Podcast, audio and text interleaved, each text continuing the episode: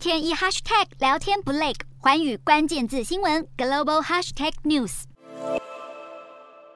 边境防疫再度面临考验，Omicron 新型亚变种 BA. 点 four、BA. 点 five 入侵国门。国外研究发现，这两种新的变异株传播力更强，比先前 BA. 点 two、BA. 点 one 增加两到三成。